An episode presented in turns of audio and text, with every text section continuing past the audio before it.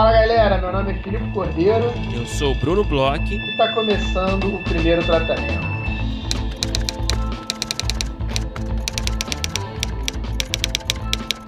Fala Brunão, tudo bem? Filipe!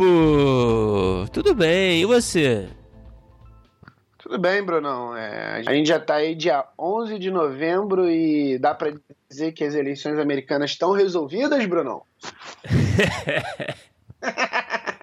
tá um assunto aí pertinente ao nosso universo do roteiro, né? Cara, olha, eu não sei, olha, eu espero que sim. É, queria só externar aqui quanto que eu fiquei é, aliviado, né, com essa, com essa notícia e realmente eu espero que, que a maré esteja mudando aqui na nossa direção também. É, fiquei feliz, cara. Foram, foram dias intensos acompanhando ali o, o, o jornal, né, cara? Eu acho que todos nós ficamos viciados. Era o novo crack, né? O, o jornal político americano, né? A gente ficava o dia todo vendo. É, foi intenso, cara. E, porra, eu fiquei feliz. Sei que você deve ter ficado, espero pelo menos, senão a gente vai parar de falar. Obviamente, né? Acho que como boa parte né, da, da galera que a gente conhece, pelo menos, ficou e eu confesso que assim, durante, durante os primeiros dias eu fiquei muito loucão em cima da história tal. Eu lembro que na madrugada de, de terça para quarta, foi uma terça para quarta, né? Que já iam começar os primeiros resultados, e aí foi assim: é, de zero a 190 delegados em uma madrugada, aí depois estagnou ali em 264. Depois que estagnou ali em 264, eu confesso que eu já estava meio de saco cheio, nunca saía tal. E aí os últimos dias eu já tava eu já tinha entendido que as coisas estavam caminhando para um bom para um bom final, para um bom desfecho. E aí eu dei até uma largada de mão porque eu nunca vi, amigo. Isso vai ficar em 264 delegados durante 3, 4 dias. Uma parada muito louca, Bruno. É, cara, foi bom. Mas é isso, né? Vamos eu já estou considerando aqui, né, que é isso. Eu acho que todos nós devemos considerar. Não, é, e... é, com certeza é, cara, com certeza. A gente pode ficar tranquilo. E, mas é, a primeira noite ali foi mais tensa, né, cara? Porque tava. É, as pistas ali não estavam muito positivas. É, na né? primeira noite foi meio assustador. É. é assim, deu, deu, deu, deu um sustinho. É, exatamente. Eu fui dormir assim meio triste, assim, fui assistir um negócio para esquecer, sabe? E era, parecia um fim de relacionamento, assim, sabe? Eu fui, sabe, fui comer chocolate, sei lá. Mas tudo tá dando certo, deu certo, eu acho. É, se Deus quiser aí, a gente não vai ter nada muito diferente do que está por vir, do que foi decidido lá nas urnas e nos balões americanos. Bom, encerrado o assunto político aqui, vamos falar aqui, antes de entrar aqui na, na, na, nossa convidada especial de hoje, a gente tem um e-mail, né, Felipe, que a gente recebeu de um ouvinte.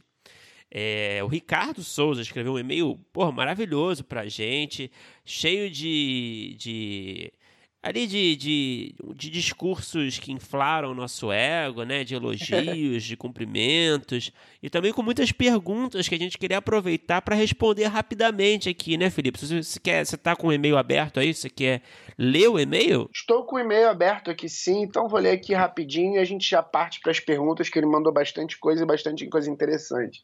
Então ele mandou, começou com fala, Bruno, tudo bem? Fala, Felipe, tudo bem com o senhor? Aí falou aqui, me chamo Ricardo de Souza e tenho me interessado por roteiro há poucos meses. Porém, nesse meio tempo já tive contato com todo tipo de conteúdo relacionado. Cursos, livros, blogs, canais do YouTube, etc. Mas o que considero a experiência mais inspiradora tem sido o podcast de vocês. Desde julho, mais ou menos, já ouvi quase todos os episódios, muitos mais de uma vez. Portanto, quero parabenizá-los e agradecer pelo excelente serviço que tem prestado a toda a comunidade do audiovisual. Por favor, continuem, pois tenho certeza que vem ajudando muitas pessoas de várias formas. Isso foi a primeira parte, e assim, muito, muito, muito obrigado, Ricardo. É muito bom receber esse tipo de mensagem. É, no fim das contas, é nosso objetivo, né, Bruno? Uhum. Pô, Ricardo, obrigado, cara. A gente fica feliz aí que tá te ajudando, que você escutou até mais de uma vez alguns episódios. Bom, fiquei até curioso para saber quais episódios são esses. E, mas legal, Depois cara. Responda pra gente os favoritos. Pô, por favor. E aí, ele faz aqui algumas perguntas. Vou começar aqui na primeira. Eu acho que talvez você possa responder, porque você é um cara que, que acabou de, de lançar um filme. Cara rodado, é, né? Com, com todas as questões de orçamento. Então ele pergunta aqui, ó. No episódio com o Martin Olimpo, ele mencionou uma situação sobre Cidade dos Homens em que a produtora apontou a inviabilidade de uma cena com um ônibus. Vocês poderiam dar mais exemplos do que evitarem um roteiro pensando nessas questões de execuções, orçamento e etc? Eu acho que você é a melhor pessoa para responder, né, Bruno? Você lançou um filme chamado BO, com baixo orçamento, que deve ter passado pela cabeça de você em algumas vezes essas questões orçamentárias. É, no BO não tinha um ônibus, não tinha cena com ônibus, né? Era realmente era um, era um, um contexto ainda é, de um orçamento ainda menor, né? Então a gente tinha que prestar atenção nos custos assim mínimos, né? É, mas olha, se fosse para responder assim em poucas palavras, Ricardo, de exemplos para se evitar num roteiro, é, pensando num roteiro barato, né? É, cara, cenas externas, é, locações externas são sempre mais complicadas. É, figurantes, né? Evite cenas com muitos figurantes, com muitos atores, inclusive. É, eu acho que a chave para conseguir executar né, um, um roteiro é, de baixo orçamento é pensar em poucas locações, um elenco reduzido, é numa trama que possa ser contada com poucos recursos mesmo, sabe? Então eu evitaria basicamente isso, cenas, é, locações externas, noturnas também costuma ser mais complicado. E sempre tente aproveitar locações, né? Isso é ótimo, isso é uma dica que eu acho que pode ser boa, assim. É, é no seu roteiro, tente usar menos locações possíveis. Então, às vezes, você tem uma cena que. É uma cena, sei lá, numa pista de boliche, é, sei lá. Uma conversa numa pista de boliche, você tente, porque precisa mesmo dessa pista de boliche, tente é, aproveitar alguma locação mais essencial que você já tem, que seja mais fácil também de se produzir, mais barata, e, e tente adaptar no seu roteiro. Eu acho que isso é sempre um cuidado que você pode ter. É, dicas maravilhosas. E vamos para a próxima pergunta, então, porque eu acho que você matou a pau nessa. É, compensa contratar os serviços de um script doctor em seu primeiro roteiro, caso você queira se inscrever em editais, concursos, etc pelo fato de ser a primeira tentativa e ser interessante aprender com os erros? Olha, Ricardo, é uma boa pergunta, cara. É, o, bom, o script doctoring é sempre útil, né? É, em qualquer trabalho que você fizer, é sempre legal você ter a visão, né? o olhar de, de outro roteirista, alguém que está de fora, né? Que às vezes você está tão imerso no seu próprio processo, né? Que às vezes você fica meio cego até algumas questões que, que uma pessoa de fora às vezes percebe com mais facilidade que não está funcionando alguma coisa, alguma deficiência do roteiro, enfim. É, então, é claro que o script doctoring sempre ajuda no seu processo. Agora, é, se compensa ou não, é, se você é sempre né, é um gasto a mais, né? A gente inclusive é, aproveita para fazer um merchan aqui, a gente oferece uhum. serviço de consultoria para quem não sabe, de curtas, de longas e de pilotos de série também, é, com preços bem acessíveis. Então a gente aí tá é, é, já coloca aí, né? Aproveita para fazer a propaganda. Mas enfim, a minha resposta, resumindo, acho que o Felipe deve concordar também é: é sempre interessante. Sempre se compensa ou não, aí depende, né, do, do quanto você está disposto a gastar, se você está podendo gastar. É, mas é sempre um, um recurso, né, um, um serviço valioso para o seu roteiro e para a sua carreira também. É, eu, eu concordo bastante com o que você falou, Bruno.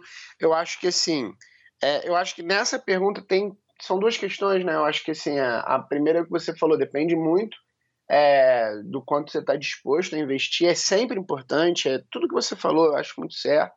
Agora tem uma coisa que me chamou aqui na, na pergunta que assim, essa questão de primeiro roteiro tal. Então, assim, é, Ricardo, se tiver algum amigo, alguma pessoa que que possa dar uma lida para você, que tenha mais ou menos noção, se tiver mais, melhor, mas mesmo que não tenha tanto, passar um primeiro olho já é interessante, porque é bem o que eu estou falando assim, primeiro roteiro, é, às vezes você está ali mergulhado, você está é, é, muito envolto tal, então é, às vezes talvez você não precise nem ainda tipo de um profissional e gastar muito, pede pede para amigos lerem, pede para alguém que você conhece ler, alguém que você confia ler, e aí, a segunda parte, que eu ia falar na questão, editais, concursos, etc., são certas coisas que às vezes você gasta um dinheiro para entrar, ou então gasta muito tempo para entrar, e aí talvez sim seja interessante é, pensar direitinho e procurar um script doctor, mas assim, eu acho que primeiro tenta ver se alguém consegue ler para você. Uhum. Qualquer pessoa, até que não, não, nem, não conheça muito roteiro, de preferência quem conheça, e depois sim parta para os script doctors, porque assim, sempre é muito bom. Todas as oportunidades que a gente teve, é, tanto de fazer script doctoring com alguém, quanto é, da gente fazer as consultorias que a gente faz aqui no primeiro tratamento, eu notei que fez muita diferença sim para os roteiros e para os projetos. Então, é, é, o máximo de dica que eu acho que, que, eu consigo dar. Seguindo aqui com, com as perguntas do Ricardo, ele pergunta assim: olha, vejo muito conteúdo sobre estruturas narrativas clássicas pela internet, mas pouca coisa específica sobre narrativa moderna. Vocês teriam alguma dica de livro ou mesmo de técnicas? Bom, essa pergunta eu, eu já quero indicar logo o canal da Bea Góes, que teve aqui no podcast. Ela tem um canal chamado Narratologia, que ela tem alguns vídeos que analisam é, filmes que têm estruturas modernas. Eu acho que eu já até falei aqui em um episódio, eu acho, mas, mas vou repetir. Eu acho que é muito válido ver a, a análise que ela faz de roteiro do Era uma Vez em Hollywood, do Tarantino é, que fala muito, fala bastante mesmo sobre as diferenças de estrutura clássica e estrutura moderna. É, como livro, a gente também já falou uma outra vez aqui, tem o Culturas Narrativas Dominantes, o caso do cinema do João Maria Mendes, que é, foi nos apresentado pelo, pelo Zé Carvalho, né? E o João Maria Mendes se tornou uma espécie de é, mentor do Zé Carvalho. E ele também tem um outro livro chamado Por que Tantas Histórias, o Lugar Ficcional na Aventura Humana, que já é um, um livro um pouco mais intricado, um pouco mais complexo, mas também fala muito sobre isso. Eu acho que hoje em dia você encontra alguns conteúdos na internet mesmo, tem alguns canais que são interessantes, e esses dois livros, o Culturas Narrativas Dominantes, ele, ele explica bastante, assim, ele te dá uma noção mais ou menos é, até histórica de como é que foi esse caminho. E sempre uma dica que a gente dá aqui é se puder investir num curso, a roteiraria mata isso a pau, assim. O Exatamente. Zé Carvalho é um cara que ele fala muito sobre isso, explica muito sobre isso. O Ricardo pergunta sobre técnicas, assim, é um terreno que é muito, tem muita coisa para a gente começar a entrar nele. Então, assim, o interessante da aula do Zé é que ele faz todo um contexto histórico, filosófico, é, de narrativa, para a, a gente conseguir entender quais são as mudanças entre as épocas e as formas de se contar a história. Então, é, se tiver como, é, se tiver como fazer o investimento. Hoje em dia a roteiraria está com muitos cursos online e que estão em preços mais acessíveis até do que os cursos é, presenciais eram. Eu acho que vale muito a pena. Se você se interessa bastante por isso, eu acho que uma das principais pessoas no Brasil que sabe, fala, ensina bem sobre isso é o Zé Carvalho. Exatamente. Seguindo aqui com as questões, o Ricardo fala também. Já ouvi muito sobre a questão de a montagem ser a outra ponta do roteiro e a importância de entendermos de edição. Acho que seria interessante convidar algum profissional da área para um programa específico sobre esse tópico. Olha que, que ideia boa, hein? Eu acho que é uma ideia para se considerar mesmo. A gente vai, certamente, né, Filipe? A gente vai tentar aí trazer alguém dessa área para conversar. A gente sempre acredita aqui, né, no podcast que esse diálogo com outros profissionais, às vezes a gente traz diretores, produtores, esse diálogo é muito rico, né, para o roteirista, né, a gente entender o que esperam da gente e como as, os trabalhos se complementam, principalmente nesse caso, né. Então a gente certamente, Ricardo, obrigado pela dica, a gente vai correr atrás. É, eu tô até pensando aqui, eu talvez já tenha até uma pessoa aqui em mente, depois a gente conversa fora aqui no podcast, porque eu acho bem interessante mesmo, é, é, o que você falou, que a gente procura. E ultimamente, especialmente, eu tenho trabalhado é, com alguns roteiros muito específicos que eu estou trabalhando direto com a montagem, que são, são na verdade roteiros de montagem, que eu, eu fico ali trabalhando direto com, com uma equipe de montagem e, e, e faz muita diferença. A gente tem muito, muito diálogo mesmo. É, eu tenho visto isso ultimamente com bastante frequência. Então, talvez eu tenha uma pessoa aqui em mente. Em breve é capaz de a gente ver um montador ou uma montadora, porque eu não vou dar muito spoiler, que pode ser bem legal aqui. Vou, vou tentar é, encontrar uma pessoa que eu tenho em mente. Outra coisa que ele perguntou aqui, Brunão, ele falou que seria interessante também um formato onde a gente chamasse roteiristas para analisar obra, importância, diferencial, métodos, etc de algum roteirista estrangeiro conceituado, como Billy Wilder, por exemplo. Cara, eu também curti essa ideia. A gente tem alguns poucos episódios especiais que a gente já fez é, análises de séries, normalmente. Normalmente eu acho que, acho que vai ficar bastante assim, é, estrangeiras, né? Porque a gente, todas as questões que vocês devem imaginar, a gente infelizmente não consegue entrevistar roteiristas de séries que a gente admira lá fora, mas a gente acaba que consegue bastante conversar com a galera daqui, então a gente já pergunta direto para os próprios roteiristas coisas que a gente quer saber, mas é, pode ser um, um especial novo é, pegar uma obra de algum é, roteirista, cineasta. Eu tenho aqui me, meus ídolos que, eu gostaria de talvez conversar um pouco, a gente chamar pessoas que falem sobre isso, também achei uma ideia bem legal.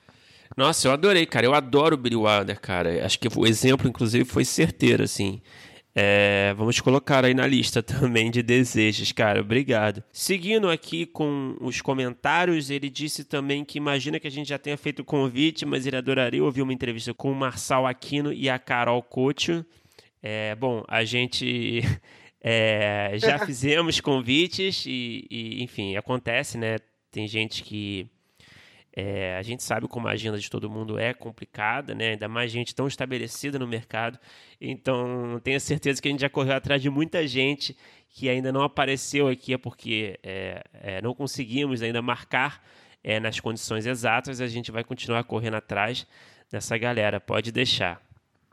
É, em breve é capaz da gente ter alguém por aqui. E aí ele segue com as perguntas aqui. Ele fala para por que, que a gente não faz um programa especial contando a trajetória de nós mesmos, tipo uma entrevista um com o outro, falando como se conheceram, etc. Eu acho que a gente tem bastante cabeça, que a gente acaba falando um pouco sobre nós. A gente teve uma vez que a gente fez o quadro final com a gente, Final do ano a gente sempre tem os programas especiais que a gente fala do que a gente gostou durante o ano. E a gente tem um episódio sobre o BO que o Bruno foi entrevistado aqui no primeiro tratamento.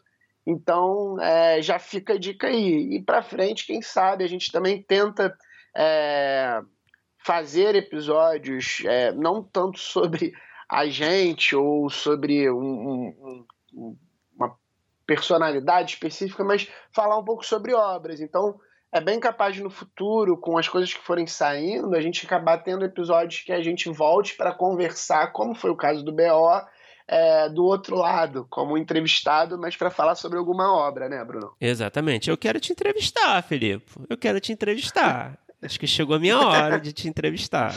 Eu já tenho várias perguntas quentes aqui. É, tem muito bastidor aí que o público precisa entender sobre a sua vida, sobre a sua carreira. É... é, o Ricardo também seguindo aqui, ele diz assim: vocês sempre perguntam se as pessoas gostam de escrever argumento, e eu já sei que vocês não. É, fiz uns dois cursos, já li bastante coisa, entendi que não há um método padrão como o Mastercine para argumento. Vocês poderiam falar mais sobre isso? Pois é, não, não é que eu odeie, não, tá? Eu, eu, eu, eu inclusive tenho. É, eu sei que você até gosta menos do que eu.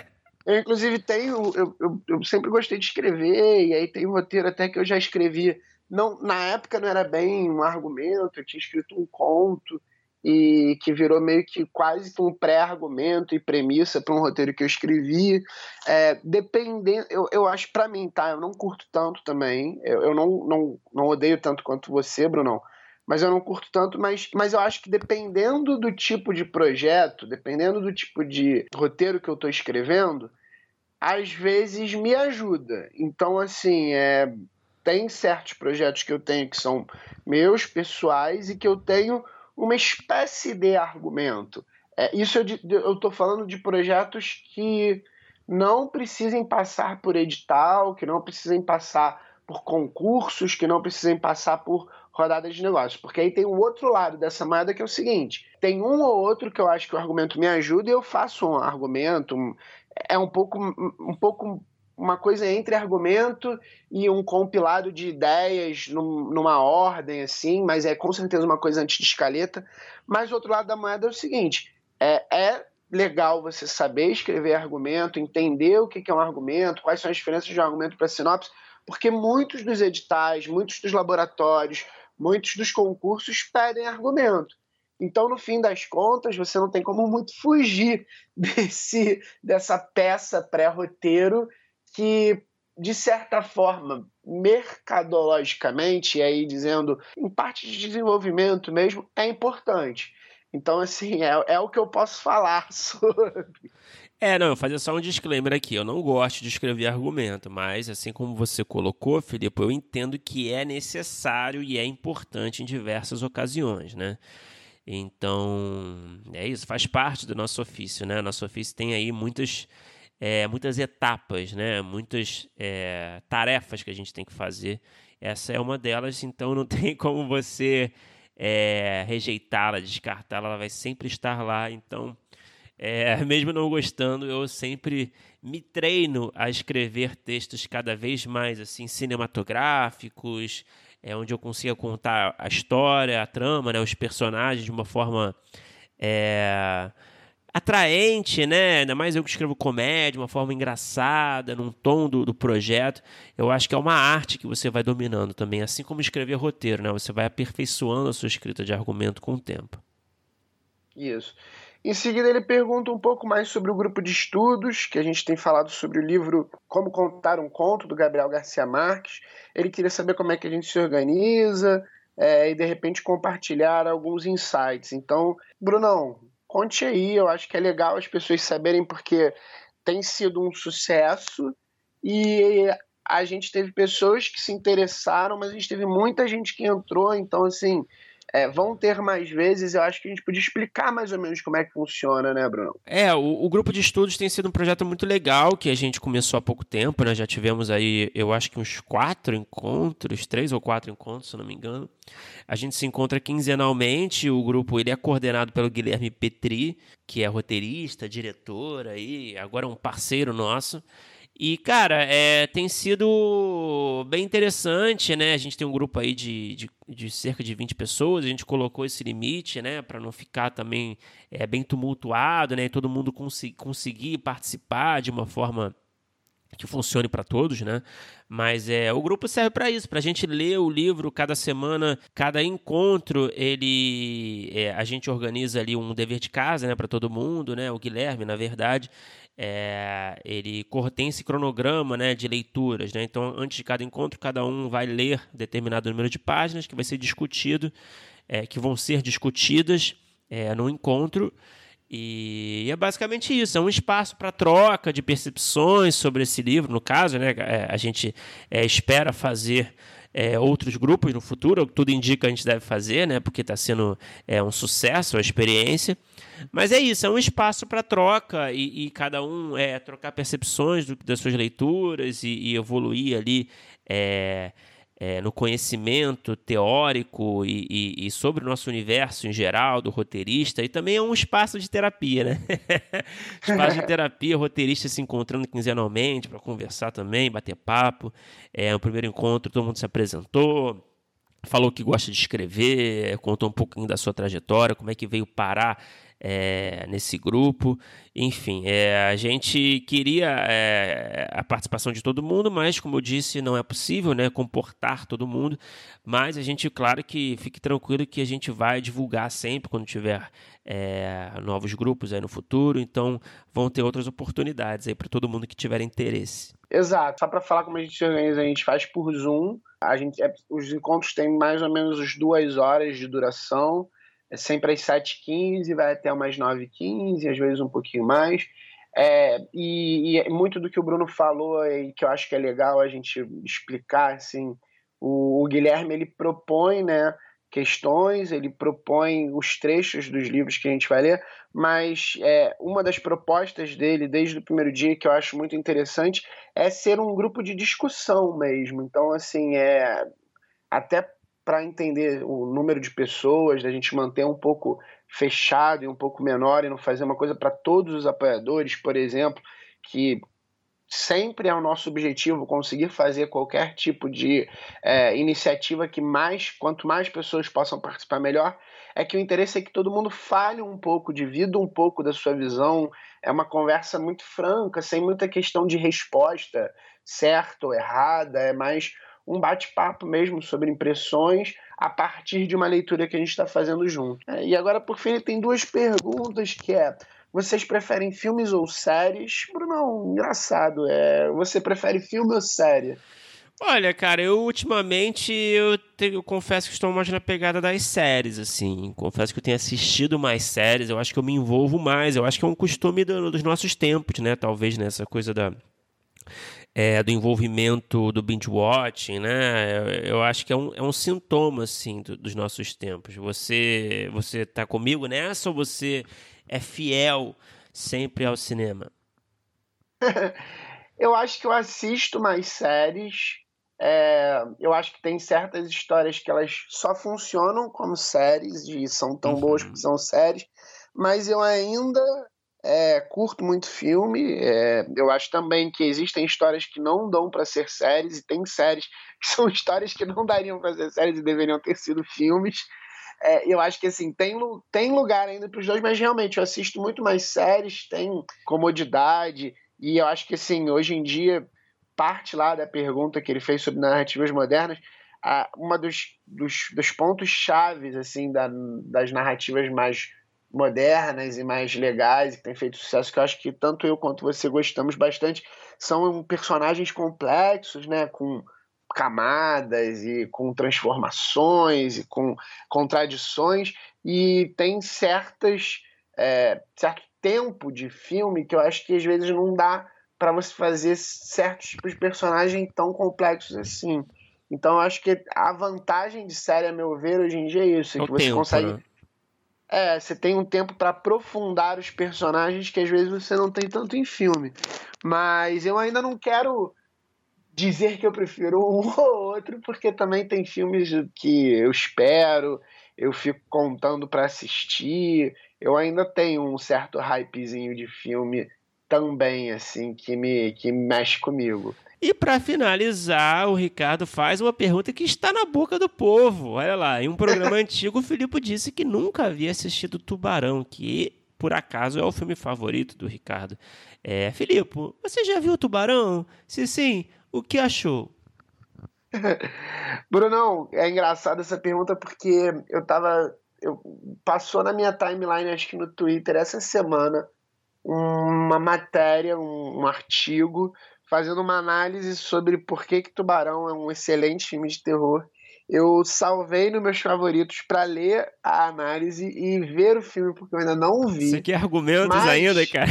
para assistir. Mas eu faço, não, eu, eu não, não, não tenho mais. É um filme que eu quero ver. Não, você tá procurando, eu, né? Época... Você viu ali um, um texto defendendo a. É, não, e na época eu, tipo, era. Eu, eu não lembro se eu respondi como o que falta na minha filmografia. Eu não lembro bem como eu é acho que foi, cara. Eu acho, eu acho que foi uma cabeça que a gente conversou sobre nossos, nossas lacunas nas nossas filmografias. É, né? E eu acho que na época eu não era tão curioso para ver. Era um filme que batia ali a minha porta, mas eu não era tão curioso para ver. E coincidentemente, é coisa dessa semana, dois, dois indicativos: tubarão, tubarão, tubarão. Eu fiz inclusive é, um roteiro que eu usei cenas de tubarão, que era aquela coisa que eu estava falando sobre questões de montagem recentemente, porque foi a primeira coisa que veio na minha cabeça quando falaram de thriller. Um, um roteiro que estava fazendo, fazendo sobre trilhas é, de cinema famosas, etc.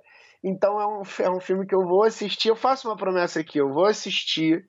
E nas próximas, né, até o fim desse mês, a gente vai ter uma cabeça que eu vou te contar que assisti Tubarão e responder essa pergunta sobre o que eu achei do filme. Muito bem, questões respondidas aí. Ricardo, muito obrigado novamente pelo e-mail. É, quem quiser mandar e-mails também como esses ou outros, é só mandar pra gente, primeiro tratamento podcast, gmail.com. Certo, Filipe? É isso. E também a gente está nas redes sociais, a gente também responde tudo que a gente consegue pelas redes sociais. Primeiro tratamento em qualquer uma. Fale com a gente, a gente adora, a gente adora receber o carinho de vocês, adora poder conversar, levantar as questões, ouvir dicas. A gente vai correr atrás aqui das dicas do Ricardo. E agora vamos falar sobre o nosso episódio de hoje, Bruno. O nosso episódio de hoje é muito especial. É, conversamos com uma roteirista que, até falando um pouco aqui sobre essa questão de montagem, é uma roteirista que escreve mais filmes documentais, se, se, se tornou notável por alguns documentários e falou um pouco também sobre é, é o quanto o roteiro fica vivo e trabalhado na montagem nesse tipo de filme. Então já é um episódio aí para o Ricardo escutar com, com atenção, se é uma das coisas que ele gosta de saber e que, pô, lançou um filme aí que é super particular e super legal. A gente teve o prazer de assistir. Conta aí, Bruno, com quem que a gente conversou? A gente conversou com a Clarice Salib. Clarice, documentarista, é, só para citar os trabalhos dela, né, como roteirista, né, como realizadora, ela fez o Efeito Casimiro, que é um curta muito legal que eu não tinha assistido. É, fui assistir para entrevista. E puta uhum. que pariu, cara. Que curta legal, cara. Sobre. eu não sei se vocês conhecem aí. É, é, um, é um curta sobre a chegada de alienígenas ali na cidade de Casimiro de Abreu, no Brasil. É a chegada que não houve, não ocorreu. Mas a chegada que era tão esperada, né? Que acabou não se concretizando, uma decepção. Mas um documentário muito legal relatando né, toda essa história, toda a expectativa da cidade, do mundo. Muitos gringos vieram para prestigiar o evento, para registrar o evento. E é um curta muito legal, premiado.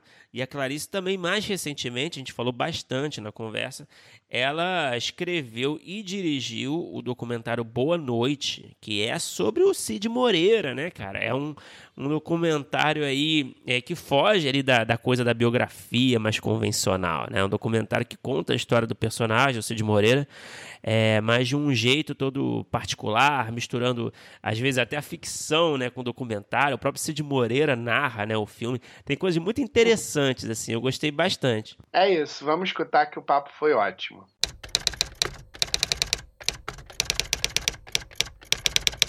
Então, Clarice, olha, obrigado mais uma vez por falar com a gente. É, eu queria começar falando do, do seu curta, né, o Efeito Casimiro, que eu assisti recentemente e gostei muito. Eu sou um entusiasta de OVNIs. você também é, você se tornou uma na, no processo de fazer o filme. Então, eu já queria perguntar algo sobre isso, para a gente começar a conversa aqui. O que, que você enxergou nessa história é, desse OVNI, Casimiro de Abreu, é, que te levou a querer fazer esse documentário? Bom, primeiro de tudo, boa noite. Obrigada pelo convite, Bruno e Filipe. Uma honra estar aqui falando com vocês. É, olha, eu sempre fui meio fascinada pelo universo ufológico. Desde muito cedo, assim, gostava de ler ficção científica, mas não posso me considerar uma ufóloga ao contrário do que muita gente pensa, que vê o filme e acha que eu sou é, uma ufóloga, não sou. O que aconteceu foi que uma das pessoas que foi a Casimiro de Abreu esperar o disco voador foi meu pai. E uhum. ele me contava essa história desde que eu era muito novinha, assim. É, ele contava de quando ele tinha ido em Casimiro de Abreu esperar o disco voador. E eu achava a história hilária, eu amava a história, sempre pedia para ele me contar, para ele, ele ficou repetir. decepcionado, não? Quando não veio o disco?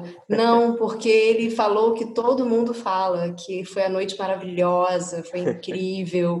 Então ninguém se arrepende que eu tenha né? falado, é, o estoque ufológico brasileiro.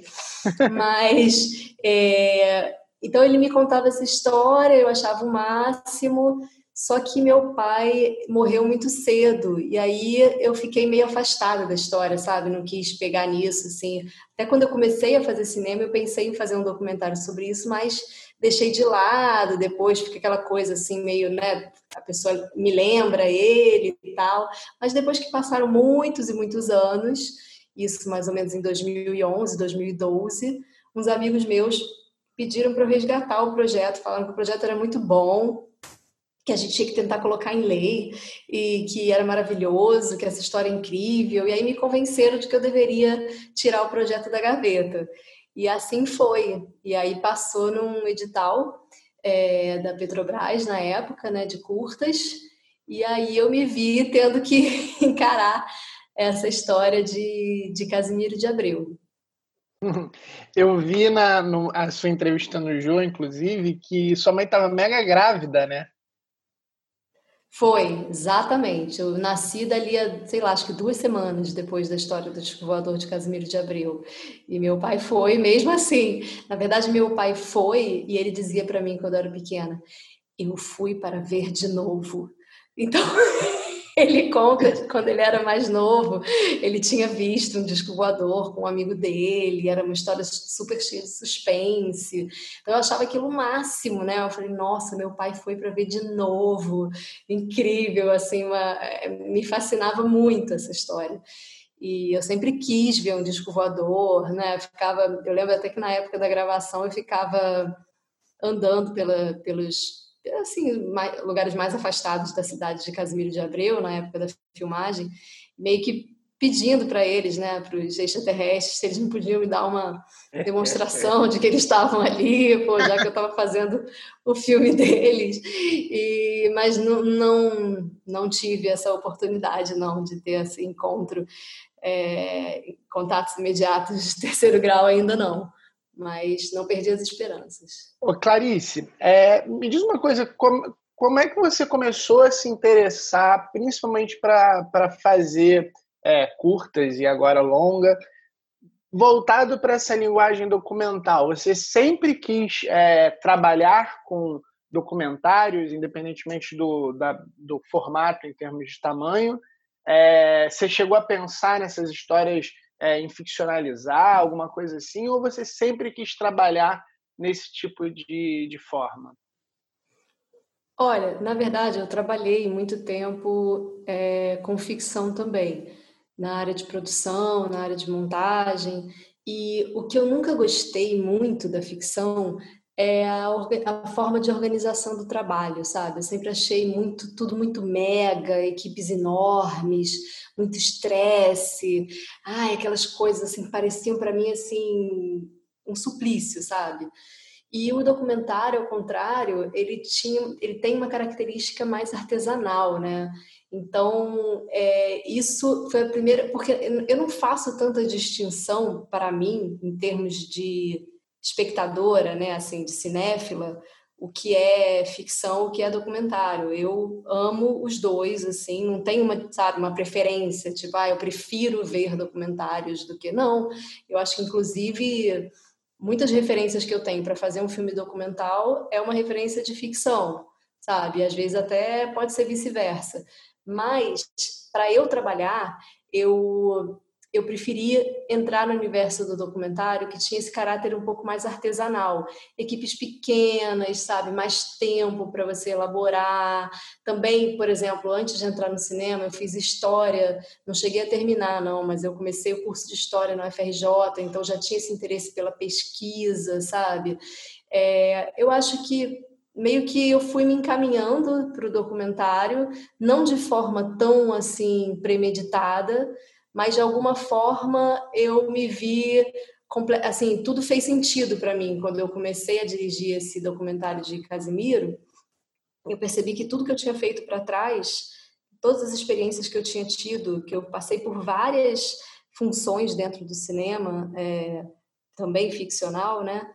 E aí eu percebi que tudo aquilo tinha me servido para, naquele momento, ocupar aquela posição onde eu precisaria conversar com todas as outras todos os outros é, membros da equipe, né? Assim, entender um pouco de arte, um pouco de, de fotografia, um pouco de som, poder dialogar, saber o que eu quero, poder planejar, um pouco de produção também, muito importante. É, então, assim, para mim fez todo sentido, sabe? O cinema documental como ofício. mas eu acho que muito do, do que eu faço no documentário tem assim uma eu, eu, sinto que tem uma tessitura meio ficcional, sabe? Assim, eu, eu, eu, eu uso muito a ficção dentro do, do documentário, eu dialogo muito com as duas áreas, sabe? Isso me interessa bastante, esse limiar entre a ficção e o documentário. Mas na hora de trabalhar, na hora de fazer e meter a mão na massa, o que me seduz mais, por enquanto, é o documentário também, sabe? Mas nada impede é, de eu cruzar a fronteira, né?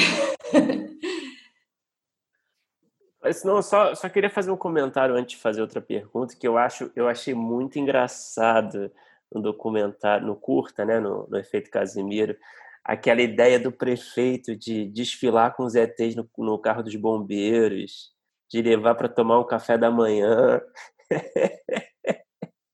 eu achei hilário. Assim. Exatamente. Assim. E, nossa, aquilo ali realmente eu morri de rir, assim, nossa, realmente seria um, do ponto de vista de marketing, né, realmente seria um, uma grande ação, assim, sem riscos nenhum, né, fazer isso.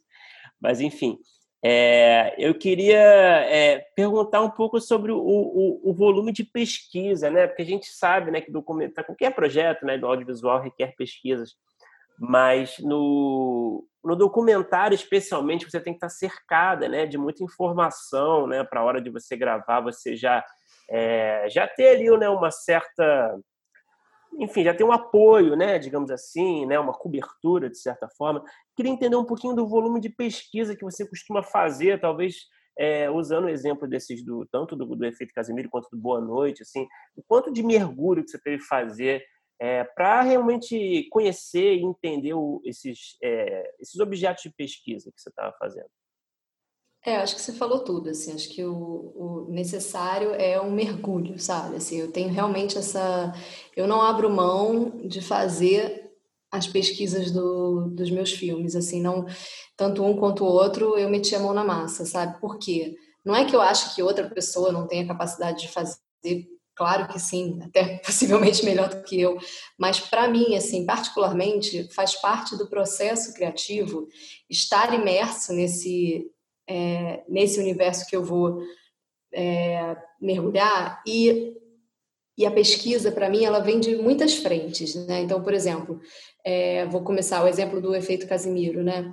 Eu fiz a pesquisa de material de arquivo, né, propriamente dito, então o Globo, Revista Manchete, os jornais e tudo mais, e aí você vai coletando é, muito material, né, muita informação, é, talvez um nome que saia numa matéria já me puxa um personagem que eu posso conversar, que vai me dar mais três outros personagens, enfim, e aí vai num fluxo, né, de portas que vão se abrindo é, a própria pesquisa com os personagens, que eu acho que é fundamental. Então, para o efeito Casimiro, por exemplo, eu fui para Casimiro de Abreu sem câmera, sem nada, só mesmo assim, para passear, conversar com as pessoas, jogar ali um assunto, sabe? De repente, numa padaria, falar uma coisa, ouvir o que a galera tem para dizer. Então, eu, eu, eu, gosto de ir chegando bem devagar, assim, eu não vou chegando com o pé na porta, não vou sentindo, vou coletando devagarzinho e aí vou entrando aos poucos. Então, uma outra coisa que eu faço, além de é, fazer, é, é, eu gosto disso, de entrevistar os personagens antes, não assim, fazendo é, exaustivas entrevistas a ponto de também é, perder aquele frescor né, na hora de filmar, mas geralmente é muito tempo antes isso que eu faço. Então, é lá no desenvolvimento do projeto. Então, também já passou tanto tempo que às vezes a pessoa que eu falei lá atrás já é uma outra coisa, né? Então, não, não, não sinto que eu, que eu perca com essa pesquisa prévia o frescor, não. E aí, outra coisa também que eu, que eu geralmente faço é, são pesquisas mais sensoriais, ou seja, eu geralmente faço uma playlist de músicas que, para mim, tem a ver com aquele projeto. E aí, durante o tempo que eu estou pesquisando, elaborando, desenvolvendo né, o, o, projeto, eu vou ouvindo essas músicas, porque eu acho que elas. Isso é uma coisa que não dá nem para explicar assim, muito cientificamente. assim. É mais uma. É como se eu quisesse também acessar outros lugares que não o lugar da informação, né? Porque acho que a informação é uma das coisas que o documentário é, é, se baseia, mas tem também todo o viés mais poético, mais né? Assim, de, de, mais sensorial mesmo. E aí eu vou entrando naquele universo por, por essas várias vias, né? Então, vendo os filmes de referência, então, por exemplo, o Prefeito Casimiro, é, para mim tinha essa coisa de, de estoque muito forte, né? Então, eu revi o de estoque, é, aquele filme do Ang também, que eu esqueci o nome, é, também de, de estoque. É, que mais? É, Contatos Imediatos de Terceiro Grau, revi todos esses filmes. Então, eu vou meio que mergulhando nesse nesse universo, tentando sentir também, não só me informar, sabe? Então, é uma pesquisa que vai nessas duas vias, assim, numa via mais, digamos assim, racional e numa via mais emocional. E aí eu vou escrevendo, e eu geralmente escrevo um roteiro prévio, assim, engraçado, né? Não sei se muitos documentaristas fazem isso, mas eu geralmente não é um roteiro que eu vou seguir ao pé da letra, sabe? Assim, não é algo que me prenda, assim, mas muito pelo contrário, mas que eu possa começar a desenvolver ali é, algum dispositivo de trabalho, né, que possa nortear tanto a minha filmagem, mas eu sempre eu, eu dou aula também de, de documentário, inclusive numa pós de roteiro e eu dou aula de roteiro de documentário. E eu sempre falo, o roteiro de documentário ele se faz ao longo do processo é, em todas as fases, né? Você tem essa parte da pré-produção, você tem a parte da própria filmagem, onde você também vai roteirizando ali, conforme, né? Está conversando com uma moradora de Casimiro, aí ela fala, ah, mas a fulana, a fulana estava lá no dia comigo e aconteceu isso, aconteceu aquilo, vamos para casa da fulana, acabei de criar uma cena nova, vamos embora. E também, né, muito na, na pós-produção, na ilha de montagem, né? Acho que eu já eu atropelei um pouco a, a sua pergunta, fui da pesquisa para a montagem, mas é, é porque eu acho que está tudo meio que no documentário essas, essas fases elas não se separam de forma tão estanque, né? Então, por exemplo, é, voltando à questão da pesquisa especificamente, eu nunca paro de pesquisar do início ao fim do filme, né? Às vezes, por exemplo, aí dando o exemplo do Boa Noite, eu fiquei dois anos no SEDOC da Globo. É, não o tempo todo, claro, mas assim, ao longo desses dois anos, eu fui fazendo a pesquisa e conforme eu ia, por exemplo, filmando e surgia alguma coisa a respeito de uma matéria que eu precisava encontrar, eu voltava lá e depois no final na montagem também, poxa, aqui seria bom ter uma matéria assim, assado. Aí eu voltava mais uma vez. Então, ao longo de dois anos, foi um processo intenso, intenso, intenso de pesquisa.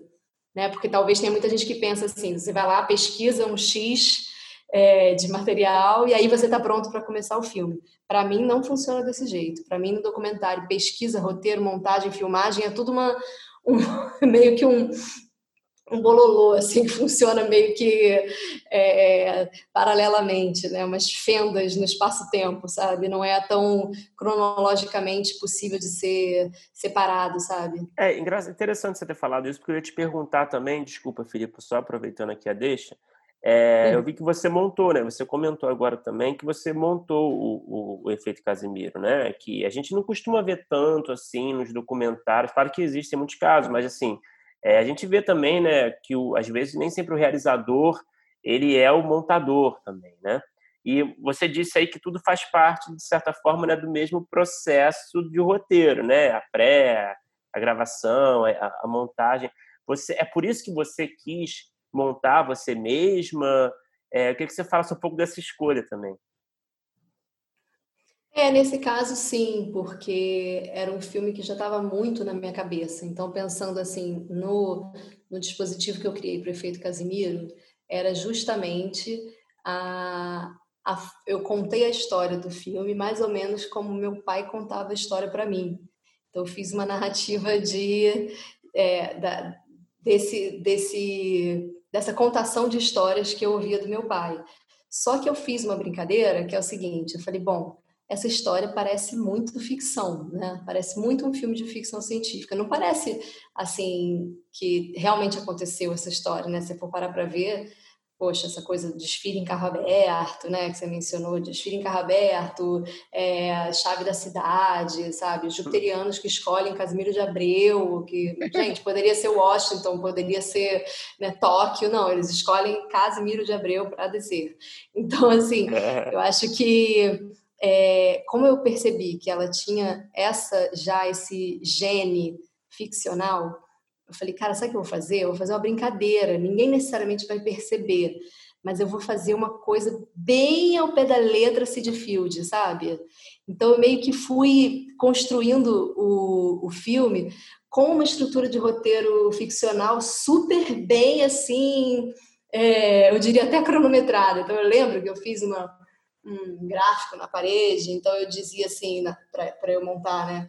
Aqui até aqui eu vou apresentar, até aqui acontece isso, aqui é o ponto de virada, aqui acontece. Então, aos tantos minutos precisa acontecer. Então, eu fiz, foi muito engraçado, porque eu, eu, eu criei ali para mim uma, entre aspas, uma, uma prisão criativa que me libertou, né? Que foi ali que eu tive, é, que eu acho que o filme ganhou a potência que, que ele tem, que foi tudo que eu posso fazer para conseguir contar essa história de forma mais potente possível, sabe?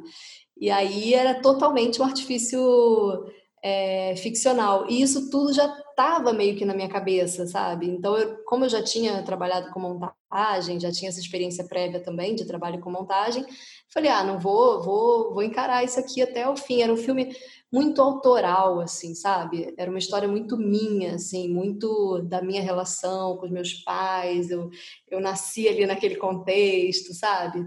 Então, para mim, foi quase que eu não tinha nem outra escolha, tinha que, tinha que encarar do início ao fim. E, e foi ótimo, para mim foi uma experiência ótima.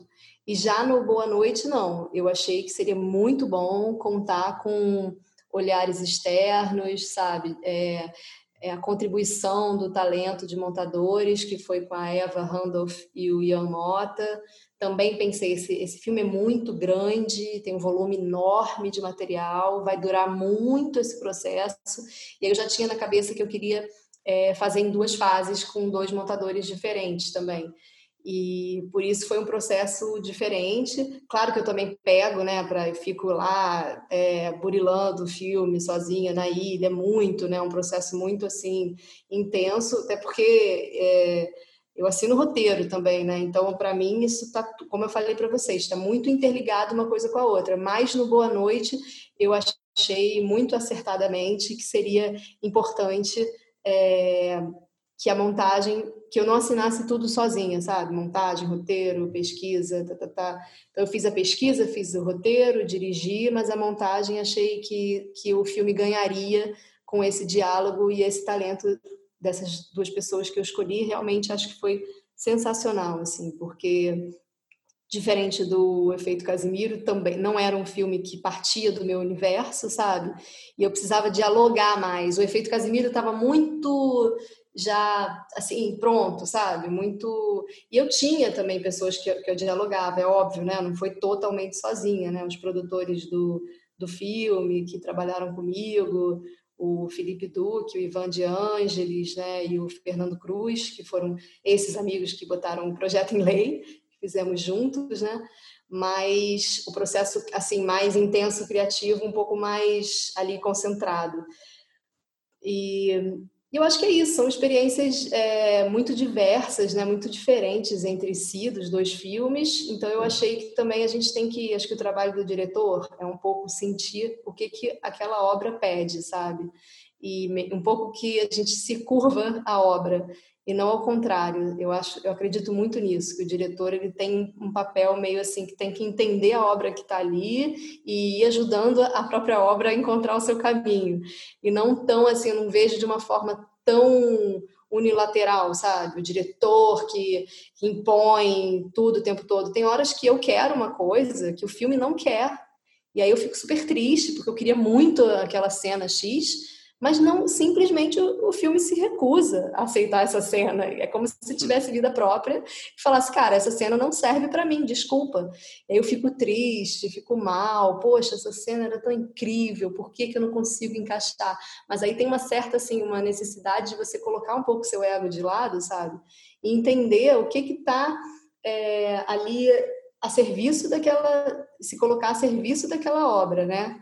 Então, um pouco isso que eu faço, sabe? Então, no, no, efeito Casimiro, eu senti que eu precisava montar sozinho. Já no Boa Noite, eu senti que eu precisava é, desse diálogo e, e dessa contribuição é, na montagem. Não sei se eu respondi bem para você.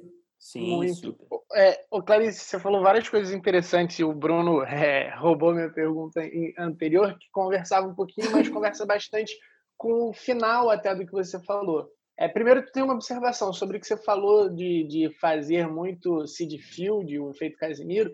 É engraçado porque, assim, eu me interesso muito por roteiro de documentário e é, eu e Bruno fizemos curso recentemente sobre o assunto e durante agora a pandemia, porque eu tenho um projeto também, eu dei uma decupada em alguns produtos documentais e, e assim, é, eu, eu, vi os primeiros episódios de Wild Card Country e Tiger King eles são muito, muito, muito esquematizados nesse muito. apresentação até tal ponto, depois vem a problemática, virada. É muito roteiro de ficção ali, se de filme total, assim.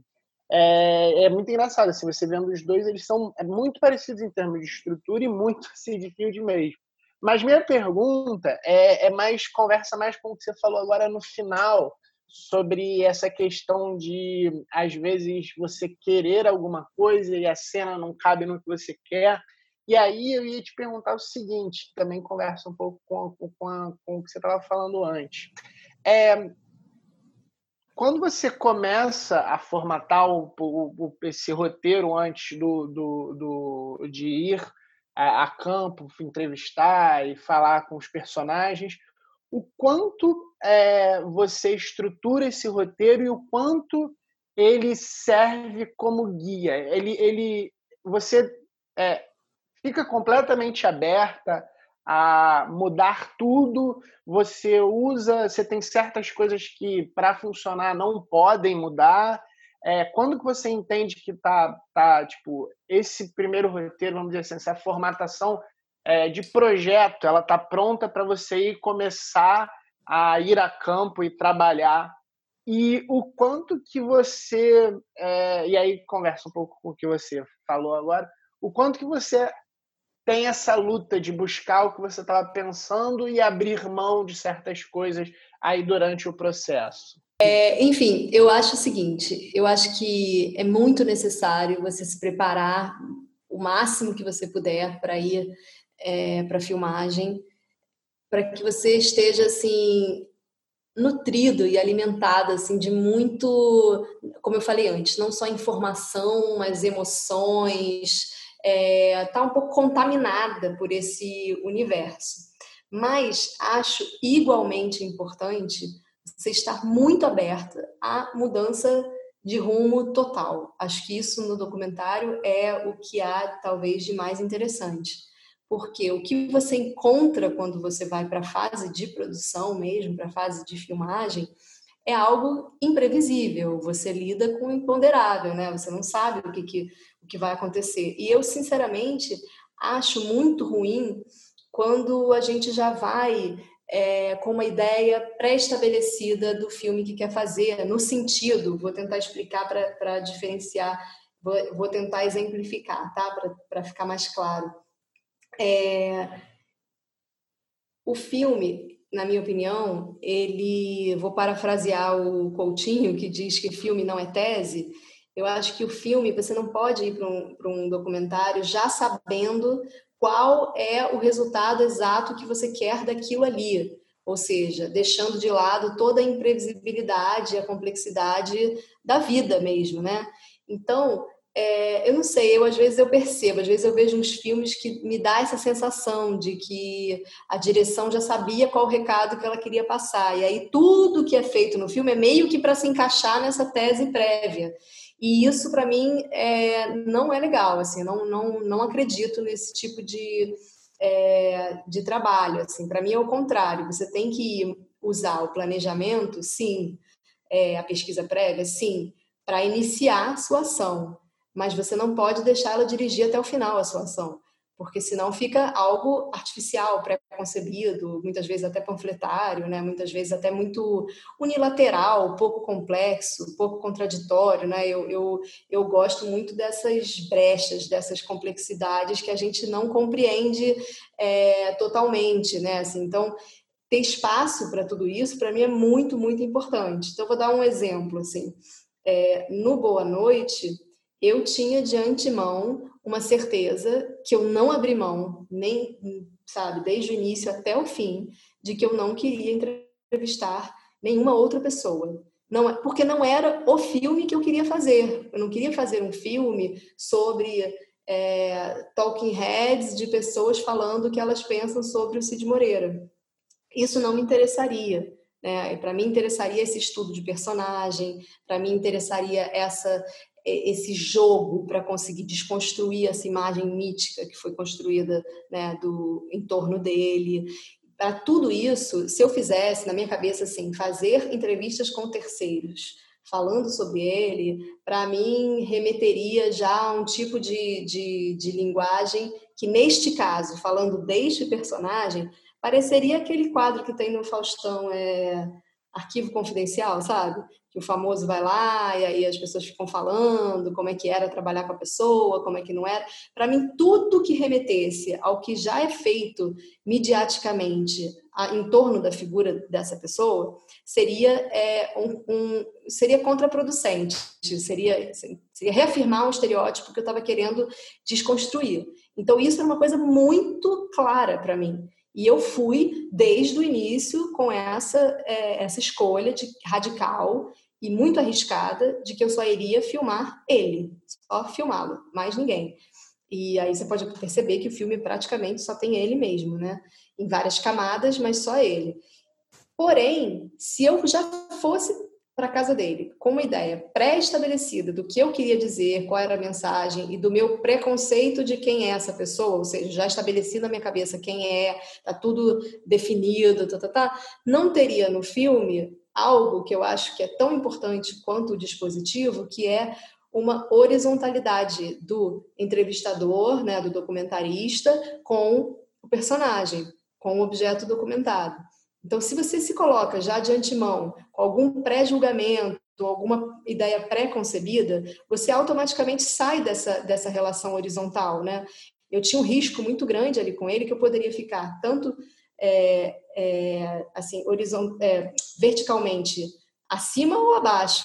Eu poderia chegar meio amedrontada, né? Poxa, o cara tem o cara é um dinossauro, tem 74 anos de carreira e eu sou, né, mulher nova, meio que começando meu primeiro longa, não, não imagina, poderia facilmente ficar ali acuada, mas eu, e aí ficar é, me sentindo inferiorizada na situação.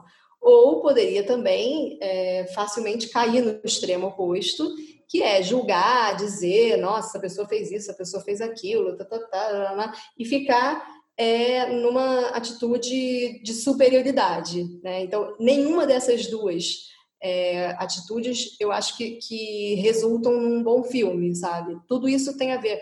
É, são coisas diferentes para falar a mesma coisa, porque você já parte de um lugar pré-estabelecido e você, é, na verdade, está fazendo um filme didático, né?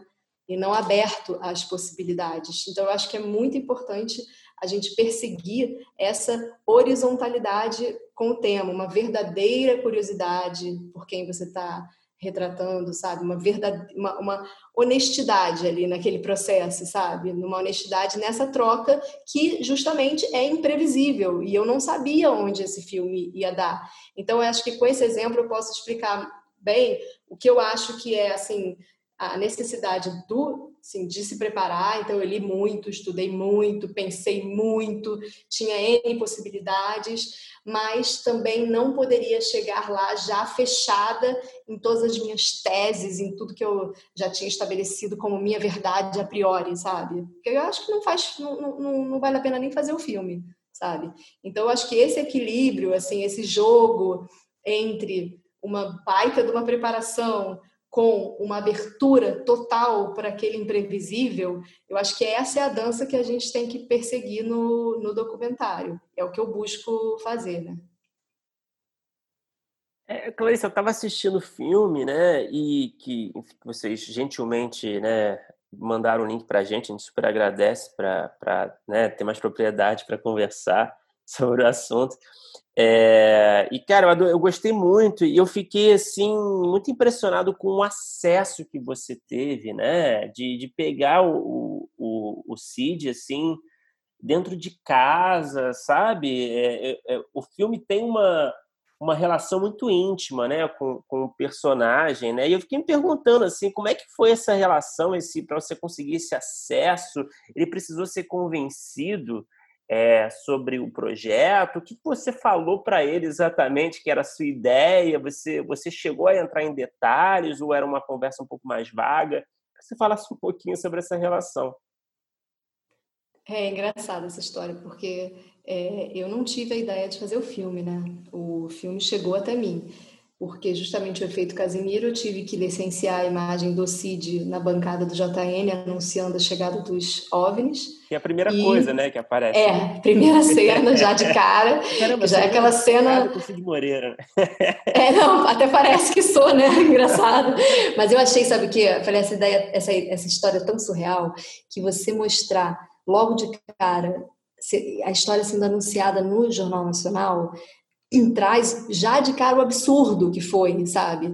Então, para mim, dizia muito abrir o filme com aquela imagem desse cara que era a voz do Brasil, né? Durante os anos 80, ali, né? Ele ficou 27 anos na bancada, então, para as pessoas que têm, sei lá, por volta de 40 anos ou mais, foi muito impactante essa voz. Então, era como que eu queria abrir o filme com essa, essa voz oficial, né, é, dizendo que ia chegar um disco voador em Casimiro de Abreu. Mas a Globo não detinha os, os direitos dos, dos âncoras na época para licenciamento. Eles não previam. Então eles falaram que eu tinha que pedir para ele. E aí eu mandei o filme e dali a uns, sei lá, um tempo, eles autorizaram e dali a um tempo a esposa dele me ligou falando que é, já tinham pedido, várias pessoas já tinham pedido para fazer um documentário sobre ele, mas eles nunca quiseram, mas que viram o filme, gostaram e queriam saber se eu queria fazer o filme sobre a vida dele. E eu, assim, jamais teria tido essa ideia, nunca, porque não faz nem um pouco parte do meu universo, totalmente distante de tudo que eu, assim, não, não nem acho que a última coisa que eu vi na Globo assim deve ter sido que rei sou eu, sei lá alguma coisa muito, muito tempo atrás, eu não, não ligação com a Globo, assim, sabe? Muito menos com o jornalismo, nunca passei pelo jornalismo, nunca trabalhei com jornalismo. Então, era muito um universo distante demais do meu, sabe? Mas na hora eu pensei, nossa, é uma oportunidade de uma, um desafio muito grande de retratar uma figura que ocupa um lugar tão é, peculiar né, no imaginário do, do brasileiro e tal, principalmente é, como eu falei, né, de uns 40 anos para cima, assim, quem já era grandinho na época que ele estava ali fazendo, batendo o recorde dele na bancada, né? Então, é, como era uma época que, uh, assim, não tinha internet, não tinha TV a cabo, só tinha mesmo canal aberto, né? Era praticamente o único meio de comunicação. Era uma voz que ecoava em todas as ruas, assim, era algo muito, muito mesmo é, diferente, né? Assim, então, para mim foi uma oportunidade. Pensei na hora, né? Assim, pensei na hora. Aceita, depois você pensa. Eu acho que na verdade, vou falar aqui para vocês uma coisa que eu estou percebendo só agora. Eu acho que na verdade eu nunca pensei. Eu acho que se eu tivesse pensado, eu não teria feito. Então, eu acho que eu fui muito naquele esquema de quem pula de paraquedas. Não sei se vocês já falaram, fizeram algum esporte radical, porque tem uma hora que você não pode pensar, porque se você pensar, você não faz, né? Se você ficar ali olhando, calculando tudo que pode acontecer, você não vai pular. Então, é, eu uma vez pulei de paraquedas de, de um desses que você vai no teco-teco lá em cima e pula mesmo do, do, do avião, né, e tal. Pô, é um negócio de louco. Até hoje eu olho para trás e falo, como é que eu fiz isso, gente? Pelo amor de Deus, de onde que eu estava com a cabeça? Então, é um pouco a sensação que eu tenho com esse filme, sabe? Eu acho que eu nunca realmente pensei assim, cara, você vai fazer um filme sobre Cid Moreira? É isso mesmo? Vamos sentar aqui, vamos pensar. Não, eu fui no, nesse embalo de que é um desafio, vamos embora, é um desafio, esse vai ser o desafio. E fazer um filme sobre algo que não tem tanto a ver com o seu universo realmente é um desafio, que a sensação que você tem depois de terminar é que depois disso você faz qualquer coisa, assim, poxa, sabe, um tema que tenha muito a ver comigo, que eu tenha muita proximidade, sabe, uma, um universo muito próximo do meu. Aí, pô, moleza, porque realmente foi um grande desafio, sabe? E aí eu tinha essa certeza dentro de mim agora respondendo mais a sua pergunta, que é, disso tudo que eu contei para vocês, de que eu precisava criar um jogo ali com ele, um jogo estético, né? Uma brincadeira entre aspas, e que ele precisaria entrar nessa brincadeira. Não daria para eu fazer isso sem o engajamento dele. Então eu fui é, primeiro entendendo que personagem era esse, mergulhando, como eu falei para vocês é, no início, né? Assim que eu mergulho muito, então eu ia muito ali sem câmera, sem equipe, só conversando com ele, falando. E aí falei, eu falei, olha, eu acho que um documentário tradicional sobre você, assim, ah, Cid Moreira nasceu não sei quando, fez isso, fez aquilo, fez aquilo outro, vai ficar igual uma, uma enciclopédia, uma Wikipedia sobre a sua vida. Eu acho chato, o que, que você acha? E ele dizia, é, não, você tem razão, tal, tal. Eu falei, olha, minha proposta é a gente criar algo diferente. E aí eu ia explicando para ele. No início ele tinha muita resistência, não só a questão de eu criar esse dispositivo no qual ele participaria também, de certa forma, da feitura do filme, né? É, eu logo de cara percebi que a disciplina era um tema muito, muito importante na vida dele. É, e aí eu conheci aquela história das agendas dele, então logo percebi que, poxa, uma coisa legal seria a gente fazer uma estrutura de roteiro que seguisse essa rotina dele super meticulosa da agenda. Então, em uma das camadas do filme é isso, né? É um dia na vida dele. Começa lá, né, às nove da manhã, comia no café da manhã, aí vai. Aí fomos ao cinema de Taubaté, fizemos isso, depois eu fiz a esteira, depois eu fui no cabeleireiro, depois eu jantei, depois eu fui dormir, né? A estrutura narrativa do filme, em uma das camadas, é um dia na vida dele. Mas em outras camadas, são assim as lembranças que ele vai evocando, né, com, quando ele vai contando sobre a vida dele, e aí entram as imagens de arquivo, de forma que assim foi bem trabalhoso, assim, como colocar imagens de arquivo de forma inventiva e nesse dispositivo de que tudo deveria surgir da cabeça dele, sabe? De, de como se, se a gente estivesse entrando nesse labirinto de memórias da, da vida dele. Então, é, aos poucos, no início ele falava assim, mas pô, você já veio aqui tantas vezes filmar, não estou acreditando. O que você quer de mim? Que já fez todas as perguntas, está fazendo as perguntas de novo e de novo e de novo. Pô, não entendo isso porque está acostumado com jornalismo, né? O jornalismo é o quê? O cara vai lá uma tarde, fica lá uma tarde inteira com ele e pronto, a matéria está feita no dia seguinte já está no ar, né? E ele não entendia porque que eu filmava tanto, tantas vezes, né? E parecia que nunca ia terminar. E justamente o filmar tanto e tantas vezes era porque eu precisaria ir é, junto com ele, descascando um pouco essa, essa imagem muito já pré-estabelecida, que ele já tinha uma persona toda construída para a câmera, né?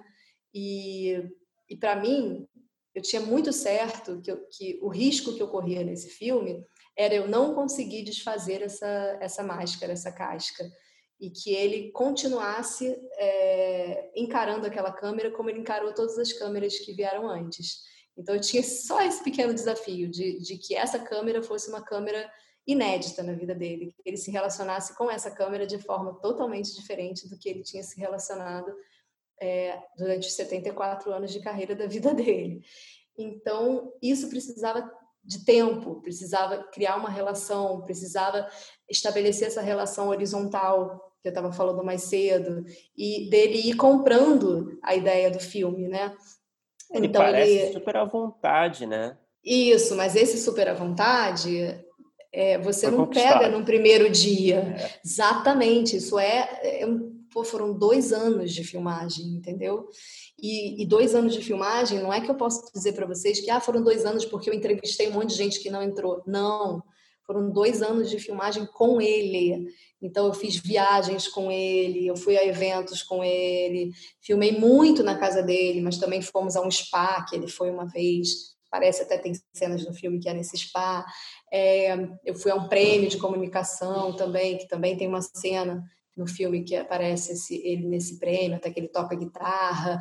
É, enfim, eu fui a vários é, eventos fora, né, numa pousada, que é uma das acho que a penúltima cena do filme é ele numa pousada que tem umas fogueiras e joga baralho, é, mas primordialmente ele na casa dele, naquele universo dele, daquela rotina, das agendas, daquela disciplina, tal. E ali, nesse, é, nessa insistência que eu tive de ir aos poucos, filmando e conversando e meio que seduzindo ele para que ele entrasse no jogo do dispositivo do filme. E aí sim, ele faz as agendas, né? Ele lê para mim todas as agendas dele, ele faz todas as narrações, ele interfere nas narrações, até que um dia ele me diz que ficou preso na sauna, que fizeram a porta errada lá e ele ficou preso, que quase morreu é, e que foi muito marcante para ele aquilo. E aí ele me diz que gostaria de encenar a cena da sauna. Hum. Aí eu falei, cara, aí eu vi que ele tinha entendido tudo, né? Eu falei, bom, então vamos embora. Eu quase chorei de emoção, porque na verdade um pouco o que ele faz ao longo do filme é uma autoencenação, né? Uma fabulação de si, né? Essa autofabulação, porque definitivamente, e eu não escondo isso em nenhum momento do filme, não é cinema direto, né? Eu não estou ali assim como é, tentando registrar o que está acontecendo na vida dele. O filme interfere o tempo todo e chama ele para atuar a própria vida, sabe? Eu acho que isso foi a forma que eu encontrei, essa foi a forma que eu encontrei de desconstruir. É engraçado, né? Assim, que para que ele quebrasse aquela persona já construída para a câmera, eu precisei construir um dispositivo ficcional.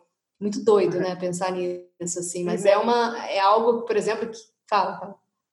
Não, e essa parte especificamente, ela, tipo, a montagem, toda, ela, ela, ela é bem o auge disso, né? Porque tem até aquela brincadeira dele é, é, falar sobre a trilha do, da encenação dele mesmo, enquanto ele está narrando a encenação, é tipo, é, é uma camada dentro da outra camada, dentro da outra camada, que vai acabando revelando é, toda, toda a capacidade dele de contar uma história, de rir de si mesmo, de contar uma ficção, entre aspas, sobre uma realidade. Pô, aquele momento é, é, é demais no filme.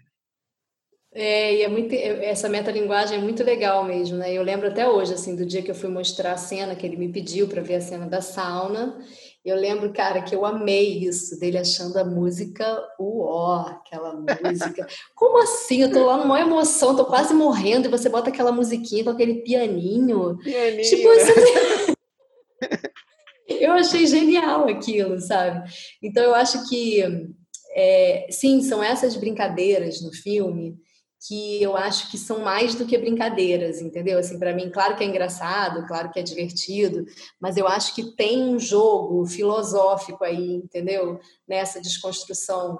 É, não sei se todo mundo vai pegar, não é tão explícito, é, eu não faço nenhuma, nenhum tipo de, de conclusão no filme, né? Não tem a minha voz narrando nada, não tem a minha, é, assim, digamos assim, é, o que eu concluí sobre tudo ali, não tem uma tese, né, como a gente estava falando antes, mas eu acho que é esse jogo é justamente o que o, o, o filme tem de rico, assim, sabe, de, de através da própria linguagem do filme propor essa desconstrução tão solidificada, né, dessa imagem tão solidificada que a gente tem dessa figura midiática, sabe? E é isso, é, uma, é, é, é, um trabalho nas brechas, não é um trabalho assim nas obviedades, né, assim da superfície. Acho que é um pouco isso que eu que eu busquei, mas mais uma vez o humor ele sobressaiu, né, assim como no efeito Casimiro, é, o Boa Noite também, né? Eu não sei se meu próximo filme vai ter camada de humor. Assim, eu fico me perguntando, falei, gente, será que isso é um estilo meu? Será que todo filme que eu for fazer vai ter vai ter palhaçada? eu não sei dizer, porque não é algo que a gente calcula, né? É como a gente estava falando antes, assim, às vezes o próprio filme toma vida e vai seguindo o rumo dele e você vai acompanhando, né? Mas é engraçado, porque são cenas, eu acho muito engraçadas, essas cenas que ele, de metalinguagem mesmo, que ele diz que tá ruim a narração, né? Fala que vai voltar, que não é bom, que tá ruim. Enfim, fica questionando o próprio aparato fílmico, né? Assim, tem essa tensão. Eu acho muito que o Boa Noite, eu vejo, assim, a imagem que eu vejo sou eu jogando xadrez com o Cid Moreira, entendeu? Apesar de eu não sentir vontade e acho que eu fiz bem de não me colocar no filme de forma explícita, né? é, porque claro que eu estou ali, ele está sempre é, se referindo a alguém que está do lado, né, que está ali na câmera do lado, e esse alguém sou eu, mas não não me colocar como personagem ali explicitamente no filme. É, acho que foi acho que foi bom, mas para mim a minha experiência subjetiva de ter feito o filme é como se eu estivesse jogando xadrez com Cid Moreira, entendeu? Então eu tinha que ser muito certeira nos meus movimentos, assim, tinha que ter, sabe?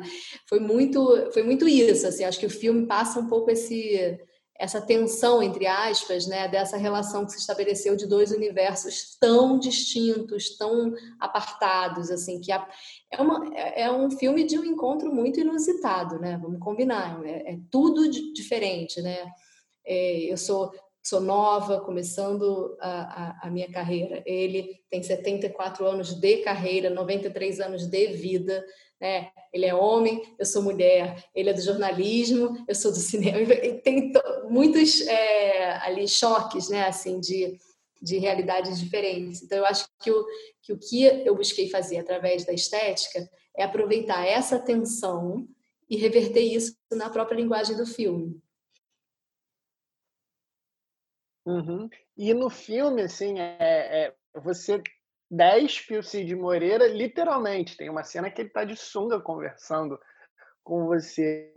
E aí, uma pergunta que eu queria te fazer é que, dentro desse xadrez, é, houve algum momento, e pode ser que não tenha sido com, no filme do Cid Moreira, é, talvez no efeito Casimiro, é, eu imagino que como você falou, o momento da sauna, tem certos momentos que você talvez note ali, nossa, eu, eu, eu encontrei ouro aqui, é uma coisa que vai com certeza é, é ser pontual no meu filme. É, tem algum momento que você já teve é, um problema com o, o a pessoa que estava sendo filmada ou é, a forma como foi feita? De você querer seguir por um caminho, notar alguma coisa e a pessoa ou ficar na defensiva ou depois quando viu é, ficou meio retraída. E aí aonde que cabe você defender o seu filme, a coisa que você já captou e aquela coisa do, do diretor, produtor, roteirista e também, é, sei lá, não ferir certas é, formas como as pessoas querem aparecer, porque principalmente nesses filmes que, que as pessoas que estão sendo é, filmadas vão assistir depois, vão é, continuar é, vivendo enquanto o filme existe. Isso é uma questão para você de alguma forma? Total.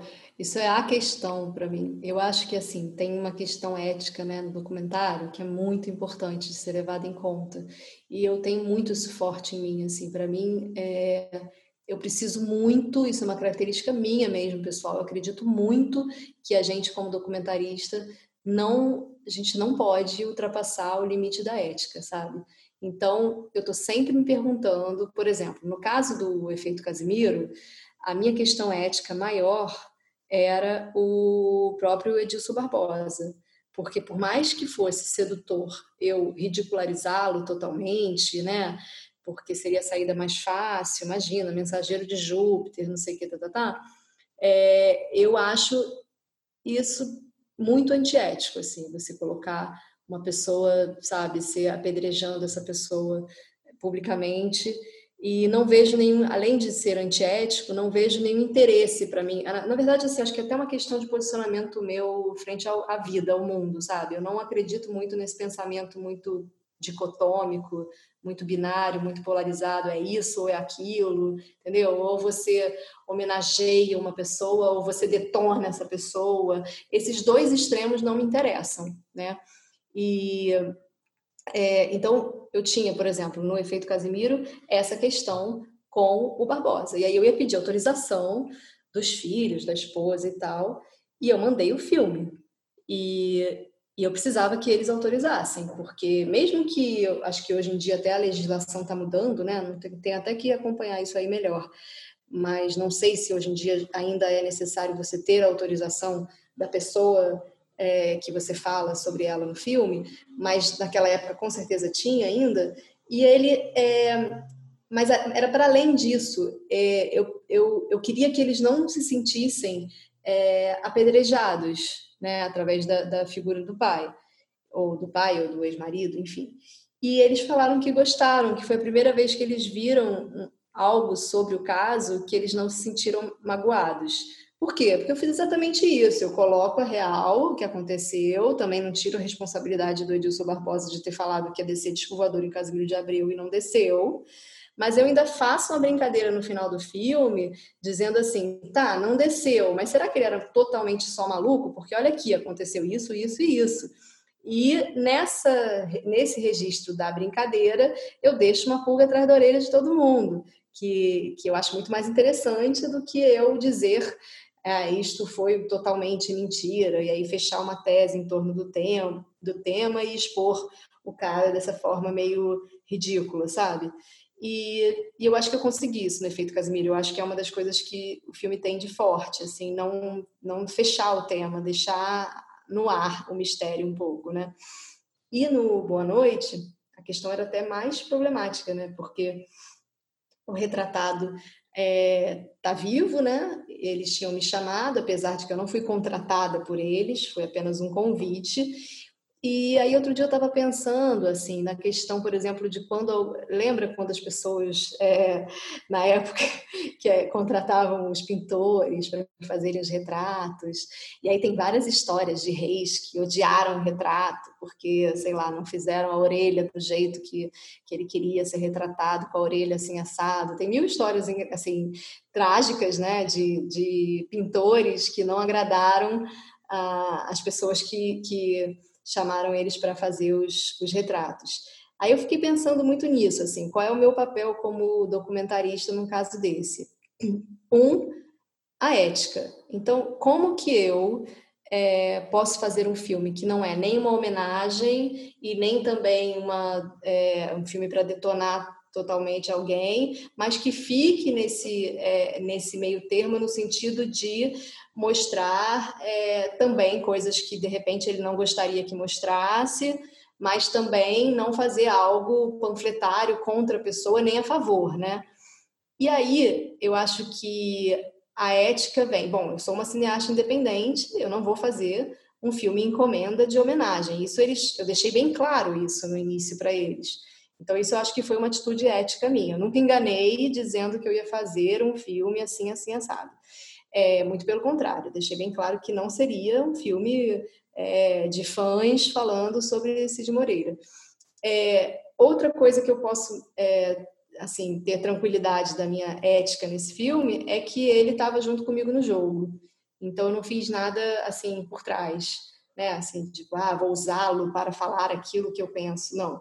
E a terceira coisa é que eu mostrei o corte final para eles, né? Então isso eu acho que é importante também. Eles viram, eles gostaram. Não que é isso é super tem uma linha super tênue, né? Não que eu tenha que mudar o filme inteiro caso eles não tivessem gostado, não é isso. Mas se tivesse alguma coisa que ultrapassasse a linha ética ali, aí sim. Como teve uma falinha ou outra que que eu tirei sem problema nenhum, mas foi pouquíssima coisa. Foi uma fala, uma coisa boba assim que eu tirei.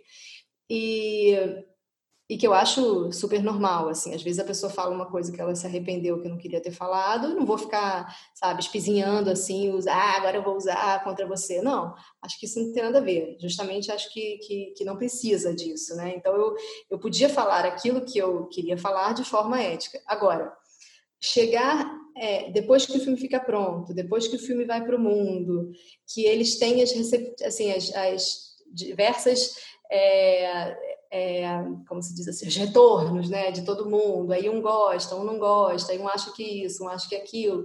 E uma coisa muito comum é isso que eu estava falando antes dos reis que, que encomendavam os retratos, não gostarem tanto do que foi mostrado. Né? Então eu acho que é difícil mesmo é, agradar assim totalmente alguém que você retrata sem é, assim, sem esse intuito de fazer apenas uma homenagem, a pessoa fica, como vocês falaram, muito desnuda ali, né? Muito, é muito, muita exposição, né? Então é normal que hajam assim reações um pouco é, conflituosas, sabe, a respeito da obra. Mas eu acho que o que o documentarista tem que ter muito cuidado é com essa questão ética. Então, deitar a cabeça no travesseiro e ficar tranquilo de que não fez nada antiético, sabe? E agora, agradar ou não agradar, né? Assim, é, é mais aí é mais complicado. Isso eu acho que não é tanto o papel do documentarista, sabe? É uma coisa de é, realmente de você manter a sua independência, sabe? Isso não é a coisa mais importante, nem que se ele vai gostar ou não vai gostar, nem se a crítica vai gostar ou não vai gostar. Nem se... Você tem que fazer o filme que você acredita, né? Óbvio que é bom quando elogiam, é óbvio, óbvio que é sofrido quando falam mal, não é? Não estou sendo blazer aqui dizendo que, que não ligo para nada, não é isso.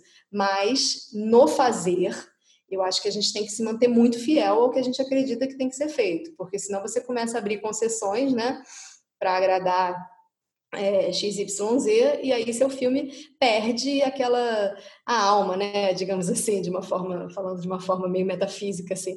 A alma que eu digo assim, aquela, aquela, aquele quantum de, de honestidade que ele tem, né? Que você vê assim, que pô, o filme é o que ele é o que ele tem que ser, sabe? E aí eu acho que passa muito por isso, assim, por você ser fiel ao que você acredita que tem que ser feito, mas nunca cruzando essa linha da ética, nunca sendo antiético. Isso tem que ser sempre um norte, sempre um questionamento que você tem que se fazer o tempo todo, sabe? Ah, perfeito. Clarice, a gente tem um bloco final que a gente faz umas perguntas mais curtinhas, que são as mesmas, tá? Para todo mundo que, que passa por aqui, tá bom? Então, uhum. vamos lá. Qual é o melhor roteiro que você já escreveu, na sua opinião? Pode ter sido filmado, pode não ter sido filmado, pode ser qualquer formato, pode ser qualquer, pode ser para pode ser um curta, pode ser um longa, vale tudo. Melhor roteiro? Eu acho que é o Efeito Casimiro. Uhum. Eu acho uhum. que para mim é, é, é, o, o filme assim que eu acho mais redondinho, que tem a minha cara, que assim que eu não é, é acho que seria ele, sim. E qual é o pior roteiro que você já escreveu? Vale tudo também. Pode estar na gaveta, pode ter feito, enfim, vale tudo. Nossa, pior roteiro que eu escrevi. Eu escrevi tanta coisa na época da faculdade que eu acho ruim, assim, lendo, assim, claro. mas eu não estou lembrando dos nomes, mas eu tenho muita coisa. Tem alguma, muito alguma que você lembra, algum tema, sei lá, alguma, só um, para dar um gostinho? Cara, uma vez eu tentei fazer uma adaptação de um conto do Nelson Rodrigues que ficou um negócio assim sofrível e muito horroroso, assim, eu não sei se era vestido da noiva, um desses contos dele assim que é um negócio medonho, assim, isso eu lembro, mas assim, não tenho não tenho muita lembrança assim de de especificamente para te falar assim de um, porque eu também não fiz muito roteiro, por exemplo, de ficção é, muito pouco, assim, não, não, não, trabalhei muito com roteiro de ficção ainda, né? Assim, é, é, é, tenho até recebido alguns convites e tenho tido vontade, mas não tive. E de documentário, é, de documentário, acho que é, não teria assim que eu, assim, que eu, é difícil, não estou conseguindo lembrar, Bruno. Tá, tá respondido, tá respondido. É, essa resposta, eu não sei entregou, direito. Entregou o gostinho, tá? Nelson Rodrigues foi bom. É, foi ótimo.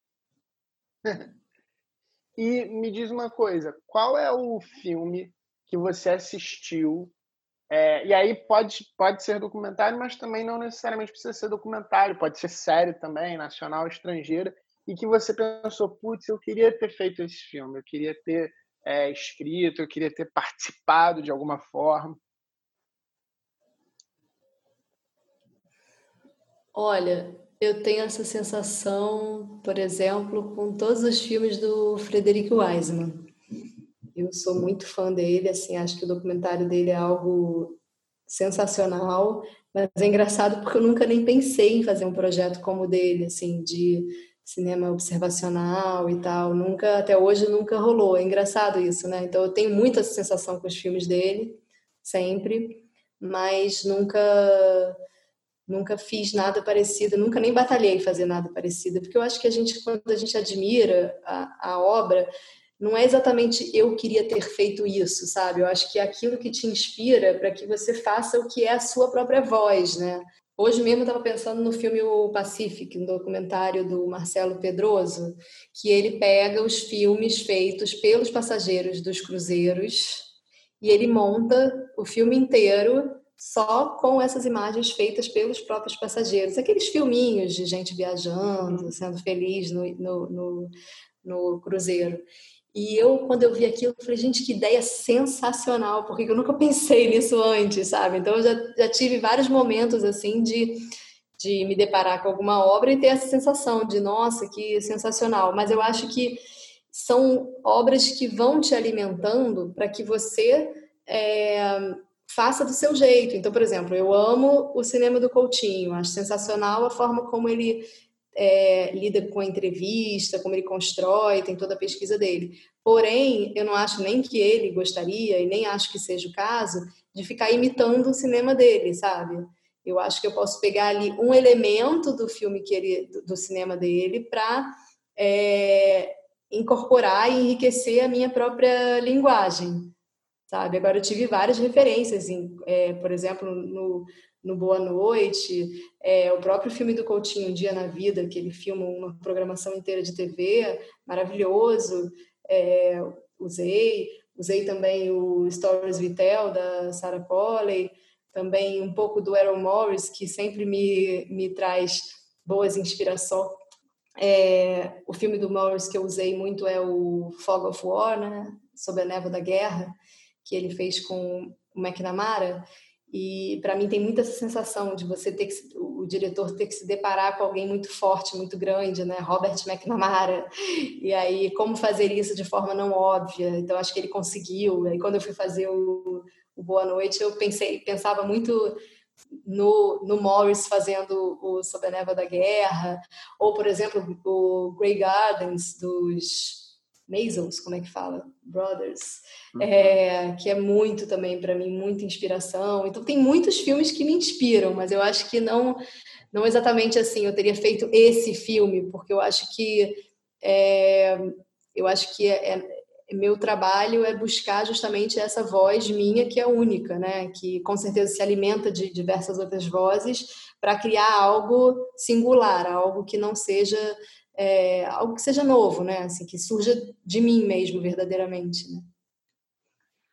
Clarice, e para terminar, qual é o, o, roteiro que você tem? É, vale qualquer formato? Alguma ideia, talvez, que você tem é, separada, desenvolvida, talvez, que você sonha em vê-la realizada ali na, nas telas? Você sonha em vê-la acontecer de fato? Está ali na fila, ali na preferência, ali na, na posição de preferência, aguardando sua vez de existir? Poxa, essa pergunta eu acho que eu vou ter que ficar devendo, sabe por quê? Eu não sei se eu posso falar dos tá próximos projetos. Não, gente... Eu teria que, teria que consultar os produtores para saber não, se eu, claro, se mas eu, é um documentário, assim, a gente é normal assim, muita gente não, não pode falar, mas assim, o, o que você puder falar, assim, é um documentário. Ah, sim, tá, é tá bom, tá bom.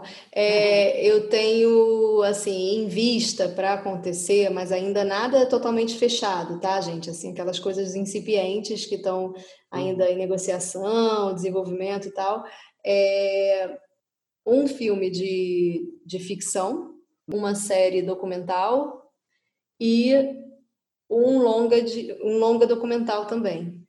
É, infelizmente não posso falar quais são os projetos ainda por conta disso. Assim, uhum. Eles estão em estágios que a gente não, ainda não pode divulgar mas é, espero em breve poder ter alguma coisa bem fechada e concreta. Agora, eu acho que esse, esse ano, assim como se configura né, a nossa situação toda, eu vou aproveitar para assim colocar no papel, sabe, vários projetos, deixar já desenvolvido. E uma das coisas que eu vou fazer também, que não é exatamente um roteiro, mas eu estou começando a escrever um livro a partir da ah, minha legal. dissertação de mestrado. É, que eu vou pegar a, a pesquisa do mestrado e transformar num livro mais literário, assim, que possa qualquer pessoa é, ler, né, que não seja um livro acadêmico.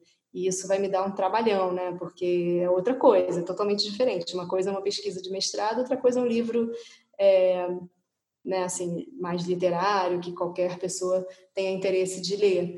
Então, esse vai ser um, uma grande empreitada aí que eu estou começando agora, depois desse lançamento do Boa Noite.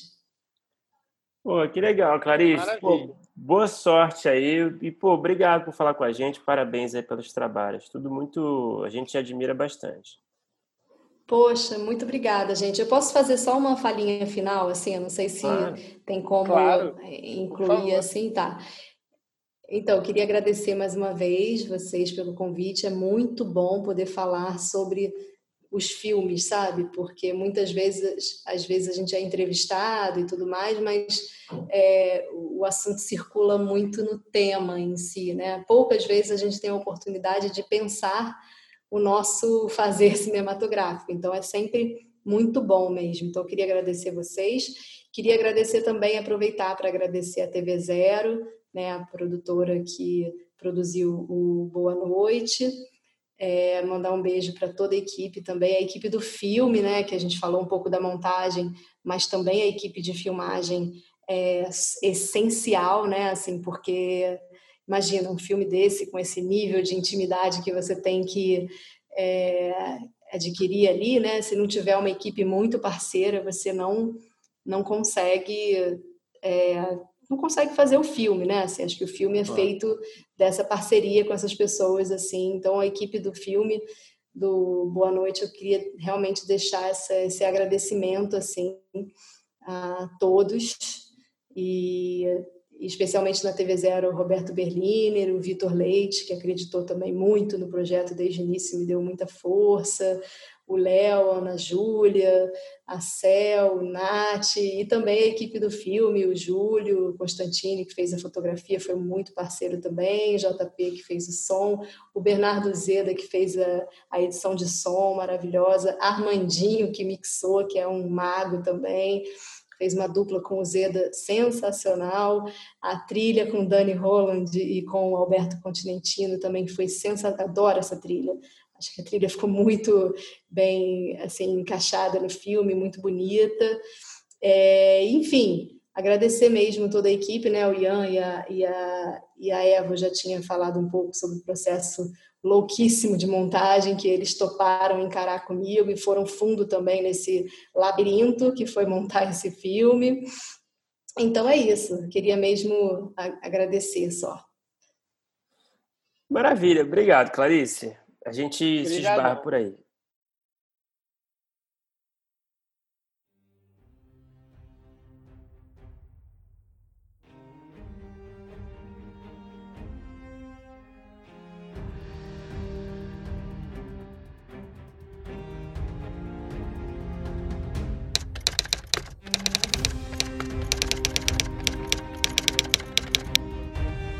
Opa! Chegou até aqui? Muito obrigado por escutar. Não se esqueça de assinar o feed do primeiro tratamento no seu agregador de podcast favorito. Comentários, sugestões ou em busca de consultoria para o seu roteiro? Mande um e-mail para primeirotratamentopodcast.gmail.com que responderemos assim que puder. Já ouviu falar da nossa campanha no Apoia-se? Ganhe recompensas exclusivas e nos ajude a continuar entrevistando nossos roteiristas favoritos. É só entrar em apoia.se barra primeiro tratamento e se tornar um apoiador. Muito obrigado novamente e até o próximo episódio.